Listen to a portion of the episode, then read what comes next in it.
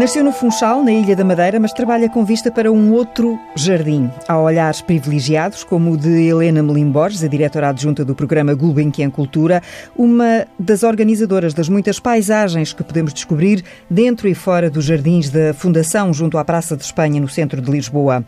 Todos os anos, por esta altura, habituámonos à surpresa de uma programação que nos enche de cor e de sons o mês de julho, mas talvez este ano estejamos com mais sede, com mais fome de espanto, com outra vontade de espaço e de liberdade. Olá, Helena, o desenho dos jardins de verão deste ano não foram exatamente os traços eh, de anos anteriores.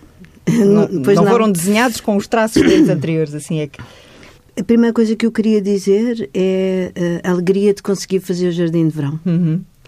Porque este ano já vamos falar porque é que é tão diferente, mas nós começámos a programá-lo em janeiro e estava uma programação feita.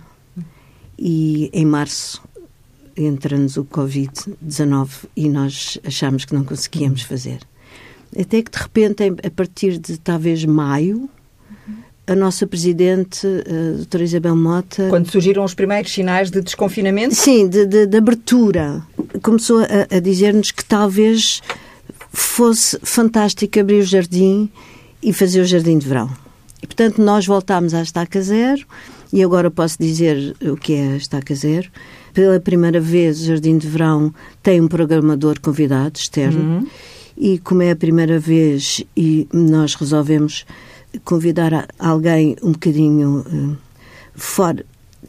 Fora da vossa caixa. Exatamente. Uhum. Ainda bem que foi a Teresa que disse isso e não eu. E convidámos o, o Nads Checa, a Marta Furtado e o Sérgio Hidalgo. Estes três juntos formam a Galeria ZDB. Zé dos Bois. Zé dos Bois.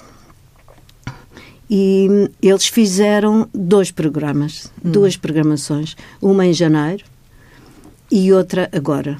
E a diferença entre uma e outra é que a primeira programação que eles fizeram era uma programação que tinha imensos artistas estrangeiros e que no contacto que tivemos com eles em maio pedimos só artistas portugueses ou artistas estrangeiros que vivem e, e, trabalham em Portugal, o que para nós é a mesma uhum. coisa, não é?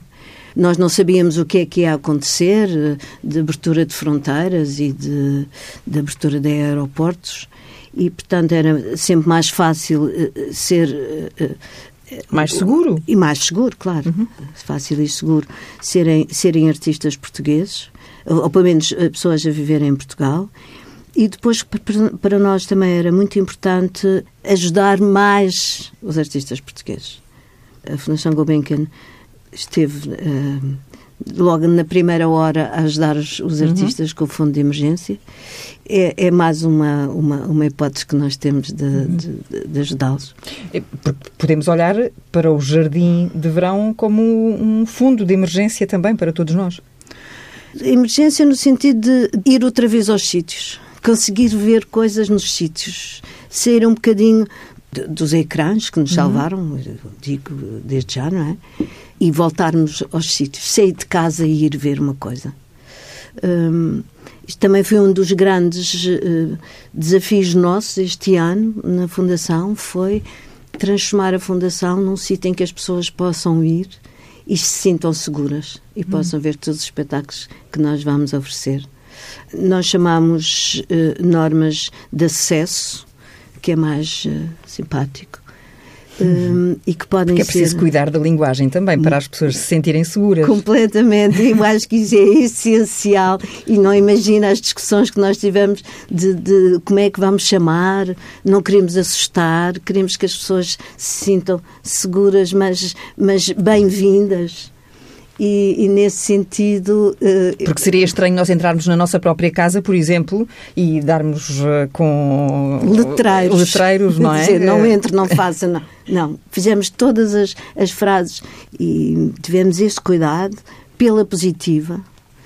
Que também é, é, nós temos a, a, a, nossa diretora de comunicação, que é a Elizabeth Caramel, uhum. e que tem um cuidado... Que é desta casa desta também. casa, e por isso também que eu estou a falar nela, uhum. não só por isso, mas também. Uh, tem um cuidado imenso com as palavras e dizia, não, temos que fazer tudo pela positiva todas as frases são pela positiva. E se tiver curiosidade, vá ao site uhum. e veja normas de acesso e veja o que é que eu quero dizer. Por acaso não, ainda não fiz esse clique. Não, mas ainda não fui lá. mas uh, mas uh, farei sim, antes mesmo desta nossa conversa ir para o ar, que vai ser já daqui uh, a, a umas horas, a tempo de abrirmos o apetite para aqueles que estão mais perto, aqui em Lisboa, e que podem ir eh, já amanhã, eh, sexta-feira, começar esta descoberta, e outros que possam estar mais eh, distantes têm ainda muitos dias. Tem mais três, contando com o fim de semana da manhã, são três fins de semana.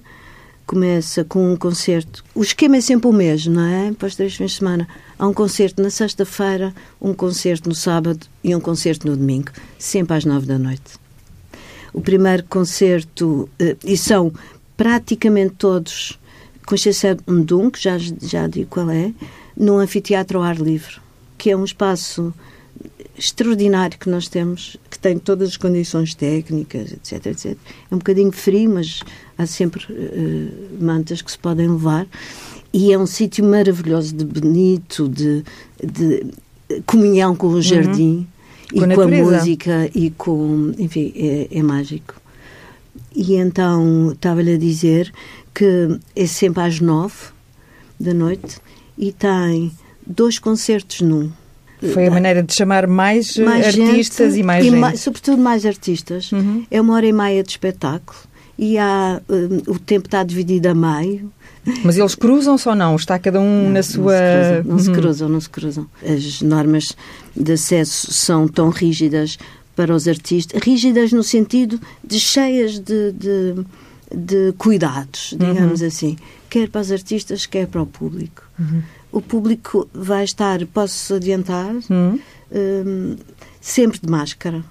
Eu acho que ao ar livre parece estranho, mas tem que ser, porque o nosso anfiteatro, como é anfiteatro e como é em, em arredondado, é? as cadeiras não têm Quer dizer, nós para, para fazermos os concertos sem máscara tínhamos que pôr uma fila de intervalo.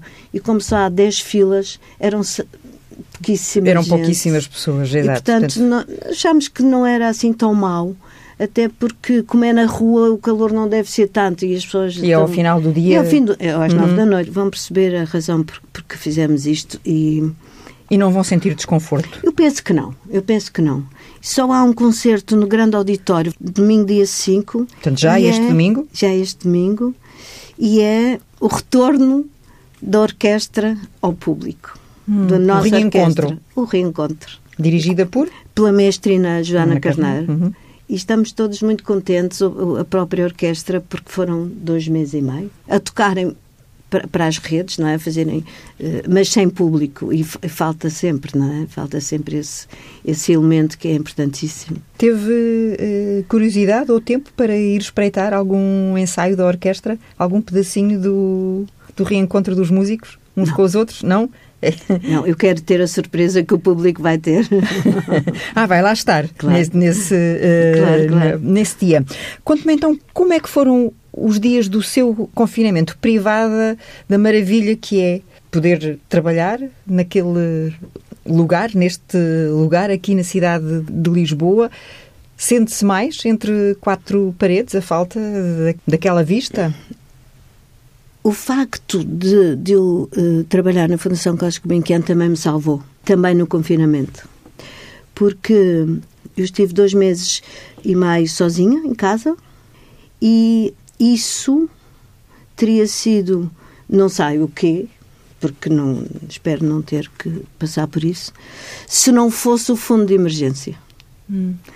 Porque nós, já em casa, portanto, no meio de, de março, fomos uh, solicitados pela, pela nossa administração a fazermos o fundo de emergência. E formou-se uma equipa como eu talvez nunca tenha tido nos anos que tive na Fundação. E são muitos? E somos, são muitos, são muitos. Uhum. já estou lá desde de 84, em que toda a gente trabalhou. Posso lhe dizer que tinham uma rotina que também me obriguei a ter, não é?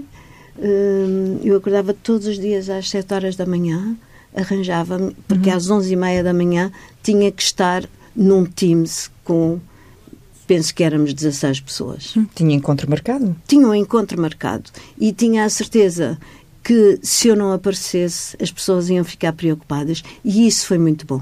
É aquela sensação de estar só, mas muito acompanhada. Hum. E, e, é nesse sentido que diz que, que, a, que a Fundação a salvou. Sim, sim, sem neste... dúvida. E trabalhar 10 a 12 horas por dia foi uma. Posso dizer que foi um encanto. um encanto?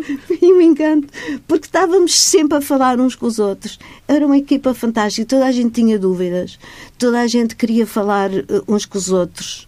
E trabalhávamos todos em conjunto no computador, com o telefone ao lado. Vou escrever assim, o que é que tu achas? Num certo sentido, estavam mais próximos do muito que. Muito mais, Teresa, mas muito mais. Hum. até da própria administração. Foi extraordinário. Foi fantástico. Descobriram-se uns aos outros. Sim. Eh, e outra coisa que, que eu também gostava de salientar é que eh, a Fundação tem, vou chamar, duas espécies de, de serviços, não é? Aqueles eh, que são a base da Fundação, o Serviço de Finanças, o Serviço de Orçamento, aquilo que nós chamamos de serviços centrais, que é quem cuida de tudo. Mais administrativo. Mais administrativo. Uhum. E depois os serviços, digamos, de distributivos e de, de atividades próprias, etc, etc. E de repente, com este fundo de emergência, tudo isto se tornou numa coisa só. Todos os problemas que nós que estávamos nos distributivos tínhamos, os, os serviços de gestão resolviam. E foi verdadeiramente um milagre porque não se esqueça que nós abrimos um concurso, por exemplo, na parte cultural das, das, artes, no dia 30 de maio, demos a resposta a 6 de abril e no dia 30 de abril as pessoas todas tinham o dinheiro na conta foi verdadeiramente um milagre. Como... Sim, porque muitas vezes as pessoas eh, pensam que, eh, ou esquecem-se, eh, as pessoas que estão por detrás de tudo isso são pessoas invisíveis, não é? e, portanto, não há a noção. Toda a do, gente trabalhava do, até a... do trabalho e da quantidade de fios que é preciso puxar para imenso, que imenso. tudo funcione. E, sobretudo, havia a necessidade de tornar tudo fácil. Eh, não se pode fazer um concurso sem haver uns formulários que os, os candidatos preenchem para. Está a ver? Tudo isto é preciso fazer-se de um dia para o outro. E não fomos nós que fizemos, foi toda a parte de, dos nossos colegas da gestão. E que, enfim, nós sabemos os nomes deles, mas quer dizer, são pessoas que em princípio nunca aparecem. E de repente, não, éramos uma espécie de, de grupo fechado. E foi é... fantástico. Eu estou em crer que, eh, para além dessa companhia e do trabalho que evidenciou agora mesmo e desse milagre que a, que a salvou durante o confinamento. Estou em crer que os livros também terão sido uma outra uh, companhia. Uh, não tanto os livros, porque eu tenho que confessar que, embora seja uma, uma leitora compulsiva, lembro-me, um pequeno parênteses, um dos meus filhos era pequeno e uma vez veio ter comigo e perguntou-me: a mãe está doente? E eu: não, porquê? Nunca mais vi a mãe ler o que teve muita graça, não sei já porquê. Mas... Porque a imagem já era, era, era uma imagem é, diária, não é? E então porque estava muito, quer dizer, isto foi um milagre, mas, foi mas nós trabalhámos mesmo, era muito cansativo. E então eu descobri outra coisa que foi, digo com alguma vergonha, eu tinha talvez 20 discos ainda dentro dos celofãs, tinha, nunca os tinha aberto. Discos, discos, CDs? CDs, uhum. CDs. E, Mas portanto, que tinha comprado, tinham sido oferecidos? Oferecidos, comprado. Portanto, chegavam uh, a casa e iam, iam para, para ali. Pronto. E, e ouvi-os todos. Hum. E, portanto, eu ouvia de manhã à noite música de mais variada possível. E o que é que a Maria Helena fazia enquanto ouvia esses uh, discos? Posso perguntar? Dançava? Ficava só a pensar? Não, Deu por si a dançar? Não, eu, sim, gosto imenso, mas também não era. É difícil dançar ao som da Maria Callas. Como eram tantos, podia haver não, não, para vários. também tinha, tenho outras, outras preferências. Hum, mas fez uh, viagens? Viajou com essa música? Sim, claro, isso sempre. Isso sempre. E. Não, mas, mas é andar pela casa toda com a música aos gritos, hum. que é uma coisa que eu adoro. Porque eu, o meu prédio estava vazio. Ah, pois eu quatro... ia perguntar pelos vizinhos, precisamente, Não, já percebi. Somos quatro inquilinos e, e quatro proprietários e, e, enfim, estava tudo vazio. E, e, portanto, eu podia à vontade ter a música como, na altura que eu queria. E foi, foi muito bom. Hum, eu falei nos livros por causa uh, da coincidência uh, de Helena Melim Borges ter entrado para a Fundação Gulbenkian, precisamente, se eu não estou uh, equivocada, para o serviço de bibliotecas itinerantes, sim, que eu sim, creio sim. ter sido um, um, trabalho que gostou muito Adorei. e que guardará sempre grandes recordações, antes de transitar para o Serviço de Educação e de Bolsas, e sendo agora diretora adjunta do Programa Gulbenkian da Língua e Culturas Portugueses, trabalha com o Rui Vieira Neri. Sim, exatamente. Hum. Como é que descreveria o trabalho com Rui Vieira Neri? Como é que eu descrevo? Isso é uma pergunta que eu não esperava nada, porque, porque eu acho que é, é como se fôssemos. Por acaso, nós, já, nós éramos amigos, conhecíamos lá, e é sempre um bocadinho difícil eh, pensar que vai trabalhar com um amigo. Como é que isto vai correr, não é? Porque são pode coisas correr diferentes. muito bem, pode correr muito mal e, e depois correu muitíssimo melhor. Hum do que eu esperava, porque hum, nós somos muito parecidos de maneira de ser e completamos-nos bastante e é é como enfim não sei não sei explicar o, o, o Rui é uma pessoa extraordinária é uma pessoa de uma sabedoria enorme e é extremamente leal é uma uma forma de trabalhar que que é um privilégio que hum. eu tive no, no, fim da minha carreira profissional. Já pensei nisso no fim da carreira? Ah, eu já tenho boa, assim, boa idade para pensar nisso. Mas uh, ainda com muito para dar. Sim, sim, claro, tenho, tenho energia, graças a Deus. Hum. Uh, eu ando aqui a passar da soalhada para a soalhada e há pouco, uh, quando falou no facto de estar sozinha em casa, como é que comunicava com os seus eh, filhos e com os seus netos? Que lhe devem ter feito também muita falta. Fazíamos, fazíamos um, uma chamada de Teams, não, de WhatsApp, todos os dias às sete, nós todos. E eu tenho. Hum, Quem é que teve essa ideia de marcar eh, essa reunião de família? Eu, que sou a hum. mãe. Temos de ter algumas prerrogativas para sermos a mãe. na mama. E então, uh, às sete horas, fazíamos um Teams com todos. E era muito engraçado. E, e, e houve um, um, domingo, já enfim, passado um mês de estar em casa, um mês e meio, que eu meti-me no carro e fui ver os meus filhos todos. Uhum. E, e, eu tenho uma neta pequenina, tem dois anos, e eu estava no carro, depois saí do carro, mas, enfim, uhum. sem abraços e baixos, que é uma coisa muito triste. Mas o olhar... Claro, e ver-nos, e ver que estavam ali. E eu disse à minha neta, olha, Matilde, é só para perceber que a avó não vive na televisão nem no telefone. Uhum. olhar para mim, porque, quer dizer, foi um mês e meio que ela me viu, mas foi bom.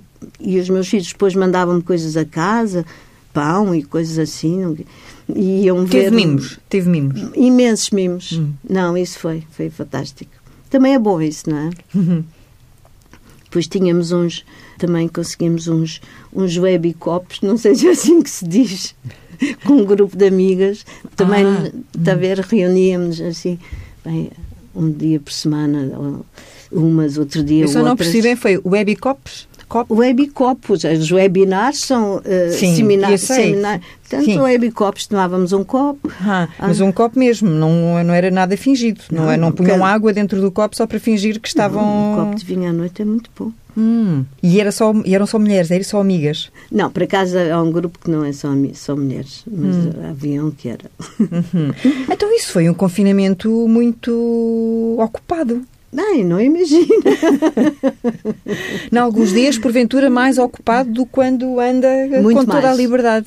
Muito mais. E outra coisa estranha é que, por exemplo, esse, esse grupo de amigas com quem nós, que nós eh, reuníamos à, à quinta-feira à noite, uh, nunca mais nos vimos. Porque uma não vive cá. Pronto, depois hum, as vidas acabam por voltar ao nosso o que era antes, não é? E uh, às vezes é um bocadinho complicado. Então, se calhar está na altura de pôr aí não, um claro, dia no calendário claro, e voltar a, a, a, marcar outro, outro encontro uh, desses uh, que teve o gosto uh, de, de, poder ter durante o, o, o, confinamento. Em algum momento se sentiu sozinha? Sim. Já vi. Ah, sim? sim apesar, sim, sim, apesar de, de, tudo Eu isto tive, que acabámos de dizer, sim. Tive os meus momentos de, de down, mas, mas pronto, foram. O meu pai costumava dizer que eu não nasci para ser infeliz. Porquê que ele dizia isso? Porque, porque eu tinha uh, raivas ou assim, más disposições, mas passava-me num instante, porque só a, aquela ideia de ser infeliz é, não, não entra comigo. Portanto, eu tenho os meus downs que, que graças a Deus, até hoje, consigo superá-los e no dia a seguir já é outro dia e está tudo bem. E esses primeiros downs ainda eram lá na Ilha da Madeira ou veio... Sim, eu fiz lá a adolescência toda hum. e a adolescência é um período muito difícil hum. na, na nossa Mais vida. difícil uh, vivendo numa ilha? Não sei dizer, mas... Pois, não tem... Não tenho hum. comparação, o termo de comparação, mas... Mas eu vim para cá viver com 17 anos hum. e... E foi... O meu primeiro ano foi terrível. Por duas razões estranhas. Uma é porque não conseguia ver o mar porque eu vivia numa casa que abria a janela e tinha o mar, não é? Toda a vida. E, e eu chegava a meter-me no comboio, no Caixo de Dreira, até Cascais e voltar só para ver o mar. Tais eram as saudades de ver. Uh, Saía do comboio, ficava a ver o mar, voltava a entrar no comboio e regressava a casa. Regressava, sim. Uhum. E, esse foi muito difícil. E o que é que lhe fazia mais falta? Era aquilo que via ou aquilo que ouvia? Ou eram as duas coisas? É o barulho do mar? Não, não era o barulho, porque onde eu vivia não, não hum. ouvia o barulho. Não, era mesmo ver, não é? Hum. Aquela sensação de infinito. Hum, e, e outra coisa era não conhecer ninguém. Estar em Lisboa, sair à rua e não conhecer ninguém. Sentiu-se perdida na cidade, muitas completamente, vezes. Completamente, porque eu, no Funchal uma pessoa sai e conhece sempre toda a gente, não é? Uhum. Vem para cá estudar, com essa idade, Sim. portanto é quando vem para a quando faculdade? Quando vem para a faculdade. Uhum. É licenciada em Filologia Germânica. Um... Na altura chamava-se assim. Agora e, não sei como é que se chama. Pois, eu também não sei como é que se chama, que não fui ver. Tem uma pós-graduação em Ciências documentais um, e começa por ser professora no Liceu Dona Leonor. Sim, sim. Porque eu, sim, mas eu, eu só estive três meses. Eu estive a, a, substituir uma pessoa que estava a fazer. Um, um, estava tinha tido uma criança e eu fui substituí-la licença de parto não é sim uhum. e, e pensei que não poderia nunca ser professora porque eu tinha preferências pelos alunos? Sim. Hum. Eu dava aulas para dois ou três. Logo, assim, mas era logo assim que entrava dentro da Sim, sala de aula era impressionante. ou precisava? Era impressionante, era hum. impressionante. Eu era muito nova, eu tinha 20 e tal anos, e estava a dar aulas a, a adultos, portanto, pós-laboral. Eram todos mais velhos do que eu, quer dizer, sem comparação, não é? E, e foi, mas foi uma aprendizagem até de mim própria, não é? Porque de repente temos preferências. e, e eu pensei, não dá para ser assim, quer dizer, eu não posso uh, ser justa, não é? Uh, uh, sendo professora, quando para mim só me interessam quatro ou cinco alunos, não pode ser. E tentei não ser professora. E, e pronto, depois a minha vida levou-me para outros caminhos. Para outros caminhos. Mas antes da, da, da Fundação, um, vai parar ao Ministério da Justiça. Uh, Não, eu antes de, a seguir à, um, antes da Fundação, eu estive. Eu, eu comecei a, a, a, trabalhar no Ministério do Comércio com o secretário de Estado do Turismo, que era madeirense. Hum e que era amigo do meu pai e que veio para aqui e não conhecia ninguém. Eu tinha acabado o curso e fui trabalhar com ele. E foi uma grande aprendizagem, tenho que confessar, a todos os níveis. Uh, pessoal, político, uh, de, de, ligação aos outros, foi uma, uma, grande aprendizagem. E depois foi. Isso, isso, era aquela altura em que os governos duravam seis meses, não é? e, e foi assessora uh, do, de, de, dois ministros, dizia-me há pouco. Do, eu pensava do, que tinha sido só de um, mas. Não, eh, foi do ministro um, da Justiça, chamado Eduardo Correia, e foi por isso que me fez. Achei muita graça me ter, se ter lembrado disso, porque imagino que ao fim destes anos todos, eu fui, fui em 78, uh, uh, 79, quando uh, estava a ser assessora do do professor Eduardo Correia, que era um professor de Coimbra, que foi Ministro da Educação e depois foi Ministro da Justiça. E, e estava. E imagino que o ano passado o prémio um, Maria Teresa e Vasco Vilalva, hum. que a Fundação uh, atribui uh, a recuperação de património, foi dado à antiga cerâmica de Coimbra, que ah, é... por isso estava a perguntar à Inês Rapazote o nome da, da, da fábrica. Dos netos hum. do professor Eduardo Correia. Inês Rapazote, para quem não sabe, assessora da Fundação Gulbenkian. Ela está aqui dentro do estúdio e ali, muito bem comportada, a escutar a nossa, a nossa, a, a nossa conversa. E está, porque eu a convidei a, a, entrar. E se for caso disso, também se pode juntar, embora uh, já não tenhamos muito tempo e é pena para uh, continuar a espalhar uh, o perfume do seu percurso. e, e e o da Fundação, eh, que agora nos eh, desafia a visitar eh, o jardim. Que, que, que, sendo sempre um espaço uh, nobre uh, da Fundação e da cidade de Lisboa, uh, tem agora um palco maior, tendo em conta estes tempos. Quando voltou à Fundação, o que, qual foi assim o primeiro sítio, a primeira coisa que a Helena uh, fez? Foi ir direito ao seu gabinete? Foi rebolar-se no jardim? Rebolar-se não é muito conveniente nesta altura. Não, uh, não. Isto, isto, é mais desejo do que, foi do que possibilidade. Ir, foi uh, ir visitar as pessoas que eu tinha estado a ver através hum. do, dos Teams, porque sempre de máscara, claro. Mas como ter vontade de beliscar, de beliscar não, no sentido de, tocar, sim, sim. Não, embora não, não, não, se, não podendo. É, porque é sempre diferente, não é? Uhum. A falta do abraço. É, isso faz, ainda, do toque. Não, ainda não está. Hum. E ainda sente isso, por exemplo, em relação à sua uh, família mais, uh, mais próxima, não é? Ah, isso a gente já, já Ah, isso já começou a... abraços e beijos. Mal seria, não é? Mal seria. Hum olha para, para, para as pessoas da Fundação como uma segunda família? Claro, hum. claro, claro. E eu já tenho uma. Eu acho que também já tenho o estatuto de ser um bocadinho mãezinha deles, não é? Um, nós, nós este, este, esta equipa que faz Jardim de Verão, que eu acompanho há quatro anos, é uma equipa extraordinária e, e nós eh, trabalhamos tão bem, todos juntos. Eh, no, a última reunião que fazemos é sempre uma, uma reunião extraordinária porque eu levo chocolates para todos. Hum.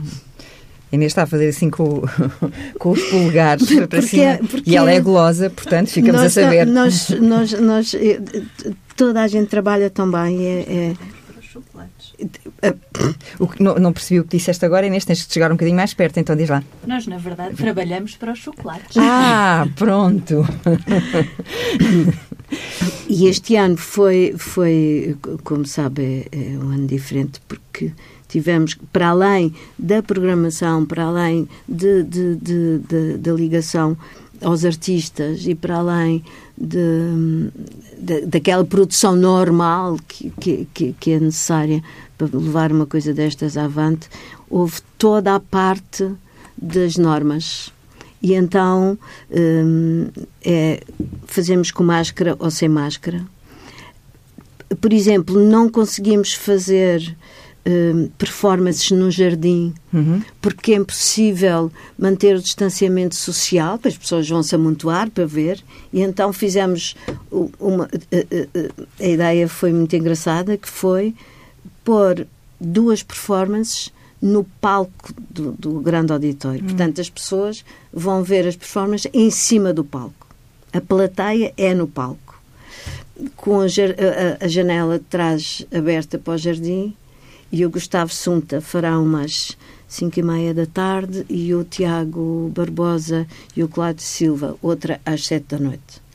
E hum, também é uma maneira do, do público ver a Fundação com outro, noutra perspectiva, Uhum. quer dizer, não estar no grande auditório, na, nas, nas- na plateia. Nos lugares de sempre. Nos, nos lugares de sempre, exatamente, mas estar onde está a orquestra, onde estão os artistas.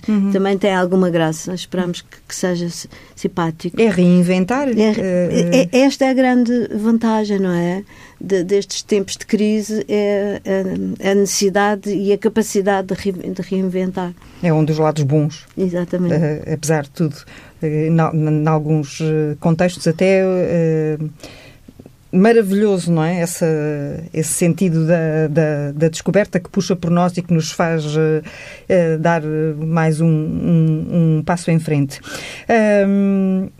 Helena, eh, uma curiosidade, eh, o apelido Melim não é um apelido muito comum, é um apelido madeirense. Eh, uma corruptela usada exclusivamente na Ilha da Madeira para o apelido Lumelino. É ou não é assim?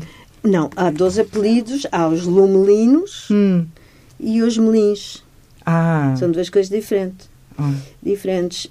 Um dos meus primos, que é, tem a mania de, de- das, das famílias e essas coisas, diz que nós eh, somos descendentes de uns inglês, um inglês chamado Melwin. E, Melwin, Ah, ah. e que depois eh, eh, eh, a corruptela deu Com, ah, com, sim, e aquele sotaque. Não, tem sotaque ainda. Ui, tem imenso. Então aí faz por. Quando fala, faz por. Pensa eh, nisso antes? Não, mas se eu estou, por exemplo, irritada, eu falo imenso madeirense. Tu irrites lá um bocadinho comigo só antes, não? E quando vou Com a Inês, Madeira- com a Inês, que já. que Não, já- mas eu e o Inês, nós falámos imenso madeirense, as duas. Ah. Sempre de manhã. Hum. Uma das coisas que dizemos é bom dia. Então anda cá, Inês, chega-te lá aqui, fala lá um bocadinho com a. com. com... O que nos estava, o que estava Maria dizer Helena, antes, antes, então, mas isto que forma mais descontraída de levar as pessoas a irem até ao Jardim de Verão. Quem sabe cruzam-se convosco e ainda podem assistir e identificar sons, sons originais uh, As da, pessoas da podem estar descansadas porque nós não vamos entrar no, no programa do Jardim de Verão. Mas podem estar por lá a passar e a discutir de ideias, não é? E podem estar a, travar esse diálogo com sotaque. Quem sabe? Este nosso sotaque tem pouco a ver com o jardim de verão. Pois não tem nada a ver. É, é- é mais uma forma de, de, de homenagearmos um bocadinho as nossas origens e de voltar à terra de vez em quando, quando temos saudades, e ligamos uma à outra e dizemos bom dia, Olá, menina, bom bem?" dia, tudo bem? e depois voltamos ao sotaque de trabalho, Trabalho. que é a Lisboeta, e falamos ultimamente muito do Jardim de Verão. Ah, tem, tem sido um grande desafio este, este contacto também co- com as EDB, com as É dos Bois, que é um, é um universo que é muito diferente do nosso, Paralelo. completamente paralelo e tem sido muito divertido. ah, fazer esta juntar juntar estas duas formas de ver estas duas formas de programar de trabalhar de, de, enfim de convidar os públicos são são públicos diferentes que se vão Sim. misturar não é Eu acho que foi uma boa escolha. Eu, tenho, tenho, tenho a impressão, porque se virem a programação, nota-se isso. E depois, no meio de. É só ir lá clicar, não é? Para quem não possa ir lá presencialmente Claro. eh, para consultar, porque, enfim, podia ir dar um passeio ao jardim e aproveitava para ver, deixa cá ver o que é que eles têm para nos mostrar nos próximos fins de semana. Pode ir ao computador, agora está toda a gente habituada a ir ao computador, não é? Mas nós Eh, vamos ter uns placares no jardim com, as, eh, com a programação. Para além de três instalações feitas de propósito para o Jardim de Verão, que vão ah, estar no jardim. Pois vão estar, vão estar. Tem- vão ouvir. tem Se quiserem, no, no, na, no Uma coisa próximo... chamada Jardim Concreto Uhum. No e... magazine uh, deste domingo, A Espantosa Realidade das Coisas, terão a oportunidade de saber um bocadinho mais e de ouvir os artistas uh, a falar sobre os uh, motivos destas, destas obras, destas criações. Um, e os sons também, também vamos trazer esses sons. Uh, Maria Helena, Inês Rapazote, muito obrigada às duas. Se eu soubesse, tinha trazido um chocolate mas não sabia e, portanto, uh, para lhe oferecer desta vez, uh, para lhe oferecer uh, a si, mas obrigada por esta conversa doce à beira de um Muito jardim obrigada. Muito obrigada.